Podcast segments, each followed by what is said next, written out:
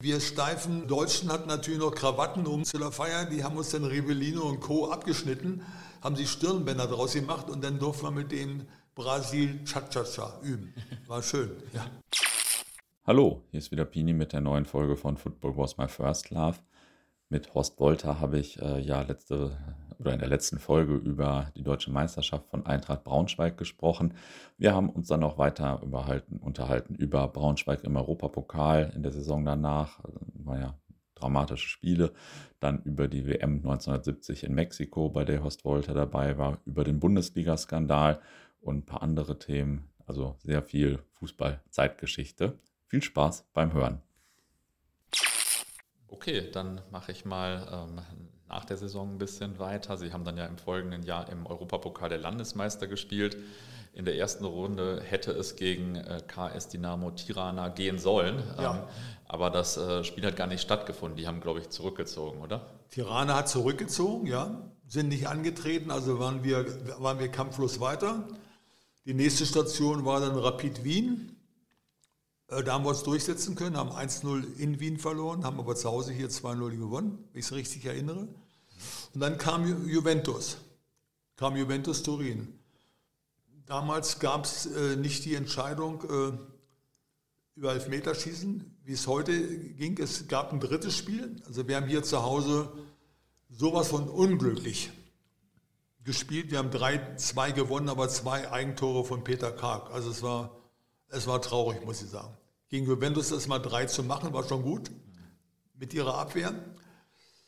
In Turin, 88. Minute, Elfmeter gegen uns, der auch umstritten war. Und wenn ich stehen geblieben wäre, hätte er mir das Brustbein weggeschossen, hätte mich ganz gerade ausgeschossen. Leider, und ich war in einer Ecke. Und dann kam das Entscheidungsspiel in Bern und das haben wir dann verloren. Ja, hört sich sehr ärgerlich an, aber immerhin äh, konnten Sie einmal im Wankdorf-Stadion dann auflaufen. Das ist ja das historisch war, auch. Das gut. war super schön und ich glaube auch, äh, es waren ja auch wieder einige Stimmen zu hören, mal sehen, wie Eintracht Braunschweig den deutschen Fußball hier international vertritt. Aber wir haben dann doch viel Lob bekommen, auch äh, aus der italienischen Presse, was mir heute noch bekannt ist, die geschrieben haben, schade, dieses Spiel hätte an sich zwei Sieger verdient und die nächste Runde wäre dann Benfica Lissabon gewesen, das wäre schon interessant. Ja. Aber sollte nicht sein und ich sage mal, wir haben erhobenen Hauptes die Arena verlassen dort. Mhm. War es eigentlich damals schon so, dass Braunschweiger Schlachtenbummler auch zu diesen Spielen mitgefahren sind? Ja, oder? waren, aber man konnte sie äh, handverlesen mhm. äh, festmachen. Also ein kleines Häuflein hat man ah, okay. dabei, ja. Ein paar Jahre später, 1972, haben sie die Eintracht dann aber verlassen. Ähm, sie wollten nochmal was anderes sehen oder wie kam das dann? Nee, war, war ein anderer Grund. Äh, Eintracht äh, bekam einen neuen Trainer, äh, Otto Knefler. Und Otto Knefler brachte Bernd Franke mit. Bernd Franke hat er schon längere Zeit immer, glaube ich, im Auge gehabt und noch, hat auch bei ihm gespielt. Und Bernd Franke war super Keeper überhaupt keine Frage. Und äh, er hat mir dann nicht mehr die Chance gegeben, äh, Knefler. Ich habe gemerkt, dass ich im Weg war. Er wollte äh, Franke zur Eins machen und habe dann gesagt, gut, dann suche ich nochmal, versuche ich nochmal mein Glück woanders. Das war dann äh, bei Hertha BSC und da war ich dann von 72 bis 77 nochmal. Da hatten Sie aber äh, bei Eintracht Braunschweig legendäre Tor, Torhüter nacheinander. Ne? Also Bernd Franke war dann ja auch legendär, Sie waren legendär. Ihr Vorgänger war ja, glaube ich, ist später nochmal Präsident von Eintracht ja. Braunschweig geworden. Also das ist ja schon Also ja, war eine, eine gute Torhütergarde. Also äh, Hennes Jäger, dann äh, mich selber und äh, Bernd Franke war auch ein beliebter Torhüter, war, war übrigens auch ein, ein super Typ, kann ich nicht anders sagen. Ich mochte ihn und er hat ja den Spitznamen Adler. Also hat hier super Spiele gemacht und war ein guter Torhüter. Hatte auch was Nationalmannschaft anbetrifft Pech gehabt, dass er zum wichtigen Turnier, wo er mit dabei war, an für sich äh, verletzt war. So, er hätte sonst auch einige Länderspiele mehr gehabt, glaube ich. Mhm. Und Sie haben dann, glaube ich, gerade so die bekannte Jägermeister-Werbung verpasst. Die kam irgendwie ein halbes Jahr oder so nach Ihnen, glaube ich. Das Trikot, wo dann das erste Mal Werbung drauf war. Ja, dafür war mein Freund Bernd Gersthoff da besser involviert in, in diesem Thema. Ja, Mast hat das super geschickt gemacht. Ist ja später Präsident geworden äh, von Eintracht Braunschweig auch. Hatte vom Fußball wenig Ahnung, aber hatte sehr viel Ahnung äh, von Werbung. Und insofern hat er äh, den Hirsch zu, groß gemacht, zu klein gemacht, irgendwie nochmal verdreht und noch was, sodass er immer jeden Tag fast eine, Schlagzeile hatte, die nichts gekostet hat. Ne? DFB moniert zu groß, DFB moniert zu klein und so weiter. Ja, und äh, bis er dann mit der richtigen Größe auf dem Trikot war. Dann, dann begann Trikotwerbung. Bis dahin hatte, hatten wir ja mit der blanken Brust gespielt. Ja. Ja. ja.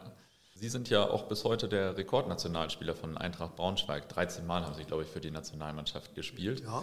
Und besonders interessant äh, ist natürlich, oder stelle ich mir zumindest vor, die WM 1970 in Mexiko.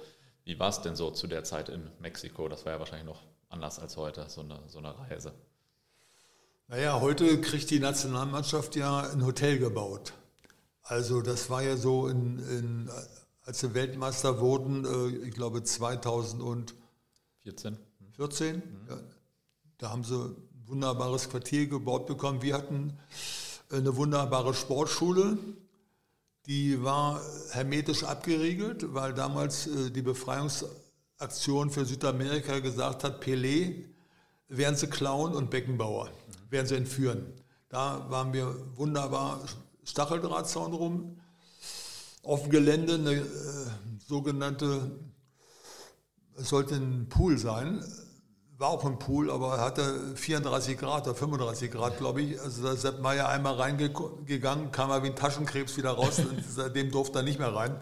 Nee, es war, es war alles äh, anders. Es war anders als heute. Es war Doppelzimmer, Dreibettzimmer, äh, ja, es war eine andere Zeit, es war Sportschulencharakter und äh, heute werden die Frauen mit eingeflogen, heute funktioniert dieses und jenes, äh, aber es ist ja auch gut. Es, es wäre traurig, wenn sich von 1970 bis heute in, der, in dieser Sache nichts geändert hätte. Es hört sich an, dass es dann eher so eine problematische WM war wegen dieser vermeintlich oder eventuellen Entführung als eine fröhliche WM, wie man sich das so vielleicht vorstellt. Ja, sie war nicht so, so, fröhlich. Also wir haben dann mal Spaß gehabt. Wir haben mal ein Training äh, mit den Brasilianern zusammen gemacht und haben einfach bewundert, dass die das halb hoch spielen, was wir flach spielen. Äh, es waren schon Künstler, muss ich sagen, und die Brasilianer haben wir, haben wir bewundert. Also das war, war einfach toll. Dass wir diese wirklich exzellenten Spieler nochmal aus nächster Nähe erleben konnten und auch im Endspiel dann nachher gegen äh, Italien. Wir sind ja leider in einem denkwürdigen Spiel gegen Italien gescheitert. Aber es gab auch ein denkwürdiges Spiel gegen England. Der wunderbare Kopfball von Uwe Seeler, Gerd Müller Tore. Also wir lagen 2-0 zurück und der englische Trainer wechselte schon zwei seiner besten Leute aus. Und das war der große Fehler. Also insofern äh, war Mexiko schon ein Erlebnis, auch für mich selbst, dass ich im letzten Spiel gegen Uruguay ran durfte. Und sowas vergisst du dann nicht. Mhm. Wie war das denn mit dem Klima in Mexiko und äh, mit Montezumas Rache? Weil das, wenn man etwas aus der Zeit liest, dann liest man von beidem immer, dass das nicht ganz ohne war. Nein, Klima, du, die, äh, zum Anfang habe ich mir gedacht, äh, mir, mir, fehlt was. Ich habe immer eingeatmet und äh, die Lungen wurden nicht voll. Also du hast schon gemerkt, dass du die Höhe hast. Und Montezumas Rache habe ich auch selbst erfahren, weil ich mal einen Eiswürfel genommen hatte, was man nicht sollte. Und das ist schon deftig, wenn du das mal mitmachst. Ja. Ich glaube, wegen der Hitze durfte damals auch erstmals ausgewechselt werden, oder? War das so, dass das zu der WM eingeführt wurde, wegen, wegen der Hitze? Ich glaube, vorher gab es das noch gar nicht. Ich bin nicht ganz sicher, weil ich entsinne mich, dass ja Beckenbauer mit einer Schlinge um Arm, äh, ah, Beckenbauer ja. ist sich gestürzt und der Arm wurde fixiert. Mhm. Äh, der wäre ja sicherlich ausgewechselt worden ja. und fitter wäre, äh, Spieler wäre reingekommen. Ja. Also ich kann mich nicht, ich glaube nicht, dass das schon Mexiko 70 mit Auswechslung. Ja, stimmt. Also das Bild habe ich auch vor Augen. Ja. Jetzt muss ich da meine Informationen nochmal bei Gelegenheit demnächst prüfen. ähm, ebenfalls neu hatte ich gelesen, waren auch gelbe und rote Karten, aber zum Beispiel rote Karten gab es bei, also wurden gar nicht verwendet bei dem Turnier. Die waren aber damals, glaube ich, neu. Ähm, Sie haben schon das Spiel gegen England erwähnt und genauso bekannt ist natürlich auch das Halbfinale gegen Italien, dass Deutschland dann nach Verlängerung 3 zu 4 verloren hat. Das war auch ein großer Fußballkampf. Ja, das war, das, ich glaube, da gibt es da gibt's heu, heute noch äh, haben die eine Statue für dieses Spiel äh, geschaffen vor dem Stadion. Das war, das war, äh, das war so ein Jahrhundertspiel, das war ein ganz verrücktes Spiel. Ja. Und nach dem Spiel hatte der Sepp Meier auch irgendwo, ja, ich sag mal, ein bisschen die Nase voll, weil äh, er hat vier Gegentore gekriegt und wir haben in einem Zimmer gewohnt. Dann sagt so Luffe, gegen Uruguay äh, spielst du und habe mich darüber gefreut. Also ich hätte sonst an für sich, äh, glaube ich, keine Chance gehabt. Ne? Also sie waren gar keine Konkurrenten, wie man sich das vielleicht jetzt bei Lehmann nein, Sepp oder so nein, vorstellt. Sepp Meier war die Nummer eins. Ich habe das toleriert und akzeptiert und äh, wir hatten ein super Verhältnis untereinander. Das kann ich nie anders sagen. Also, mhm. Das war, war alles okay. Ja. Und dann beim Spiel um Platz 3 äh, vor 100.000 Zuschauern im Aztekenstadion. Das war ja wahrscheinlich auch nochmal eine große Sache. Ja, dir wird, dir, dir wird erstmal ein bisschen kalt am Rücken, bis du einen Ball in der Hand hast. Wenn dann irgendwo rhythmisch geklatscht wird oder ähnliche Dinge. Und ich habe das auch in Schottland erlebt, Qualifikationsspiel äh, zu Me äh, für Mexiko. Da haben wir im Tor gestanden bis zur Halbzeit, dann bin ich verletzt worden. Und wenn das dann geht, rhythmisch, Scotland, Scotland, also dann sage ich, lass mich mal einen Ball berühren, die erste Aktion, das ist schon das, das macht was mit dir, ja. Mhm. Ja, das glaube ich. Das war ja auch eine große deutsche Mannschaft. Also da waren ja äh, Beckenbauer, Seeler, Overath, Gerd Müller, alle dabei und so. Ähm, aber so viele Stars, das hat trotzdem menschlich auch gut funktioniert so im, im Team. Absolut. Also es war untereinander äh, hast du nicht irgendwie den Eindruck gehabt hier, der ist eine Nummer äh, über dir und mhm. äh, der musste auch nochmal artig grüßen oder, oder seinen Stuhl hinrücken. Mhm. Also nein, das war, das war alles untereinander total locker und gut. Ah, okay, und das Finale oder die Weltmeisterschaft der Brasilianer haben Sie, glaube ich, auch noch mit denen gefeiert, habe ich gelesen. Haben wir mit, haben wir mit denen gefeiert, äh, war super. Die, wie, die, wir steifen äh, äh, Deutschen hatten natürlich noch Krawatten um zu der Feier, die haben uns dann Rivellino und Co. abgeschnitten, haben sie Stirnbänder draus gemacht und dann durften wir mit denen Brasil Cha-Cha-Cha üben. War schön, ja. Und der Trainer war ja Helmut Schön, der Mann mit der Mütze. Wie war der so? Ich habe, glaube ich, noch niemanden getroffen, der ihn persönlich äh, kennt oder Helmut, kannte. Helmut Schön, äh, ja, war, äh, also ich sag mal, unter der heutigen Presse, Helmut Schön war schon sensibel. Äh, der war, war leicht angefasst, war aber andererseits auch einer mit, mit einem guten, großen Herzen und äh, machte für seine Spiele an für sich alles. Also es, es war, ich habe ihn angenehm in Erinnerung, auch wenn ich irgendwo mal gehofft hätte, dass ich hier und da mal noch mal einen Einsatz kriege oder es war mal so vom, vom Spiel, Udo Lattek war damals äh, noch mit dabei, dann kam Udo Lattek und sagte, du Luffe, äh, wir fangen, fangen mal mit Sepp Meier heute wieder an, aber vielleicht äh, kriegst du noch eine Halbzeit oder so, naja, das ist dann eben verblieben. Mhm. Also Schön und, und Meier, den er von der Jugend erkannte, das war schon eine Einheit irgendwo. Ne? Ja, glaube ich. Ähm, jetzt habe ich auf meiner Liste hier noch den Bundesliga-Skandal stehen. Sie wurden damals zu einer kleinen Geldstrafe von 4.400 D-Mark verurteilt. Den kann ich ganz, ganz blitzartig Ich wollte gerade sagen, das liest sich eigentlich so, als wären Sie da ziemlich unverschuldet mit reingerutscht Den kann worden. ich blitzartig abhandeln, weil äh, hm. diesen Skandal äh, in Anführungsstrichen, ja, also wenn ich absichtlich verliere, muss mir das keiner sagen. Und mhm. äh, ich hatte damals äh, ein Spiel gegen äh, Bielefeld. Äh, zur Halbzeit gab es da auch mal ein Angebot an mich, ob ich nicht mal irgendwie, und da wäre dann was. Ne? Mhm. Aber wir haben in Bielefeld gewonnen. Ja. Da ist nichts passiert. Und wenn dann jemand kommt und sagt, also Jungs, wenn er heute gewinnt, dann habe ich noch ein bisschen Urlaubsgeld für euch muss ich sagen, ja, ich würde es heute nochmal nehmen. Würde sagen, legst du irgendwo hin ja. und dann freuen wir uns. Aber wir haben ja noch nicht mehr gewonnen. Haben es ja. ja nicht mehr geschafft, leider Gottes. Ja, ja aber das äh, also, liest sich schon so ein bisschen wenig nachvollziehbar, sage ich mal. Das, äh, also das äh, war, glaube ich, nicht der Skandal am Skandal. Ähm, wie kam es denn Ihres Erachtens eigentlich vielleicht zum Bundesliga-Skandal, also jetzt bei den anderen Vereinen dann vor allem? Warum gerade zu der Zeit, warum nicht vorher, wieso? Also war das so, weil Geld immer wichtiger wurde oder? Kann ich nur vermuten, oder aber du hast äh, sehr ehrgeizige Präsidenten gehabt, wie den Canellas, glaube ich, von Offenbach, so, so hieß er, und äh, irgendwelche äh, anderen Herren, die sagen, ich will diesen Abstieg unbedingt verhindern. Ja, wenn du dann natürlich äh, eine andere Mannschaft animierst und sagst, wie Hertha BSC, die absichtlich verloren haben, die, die Hertha hat die gesamte Mannschaft verloren damals. Mhm. Ja. Also das, das war ja Wahnsinn. Die hatten eine gute Truppe beieinander.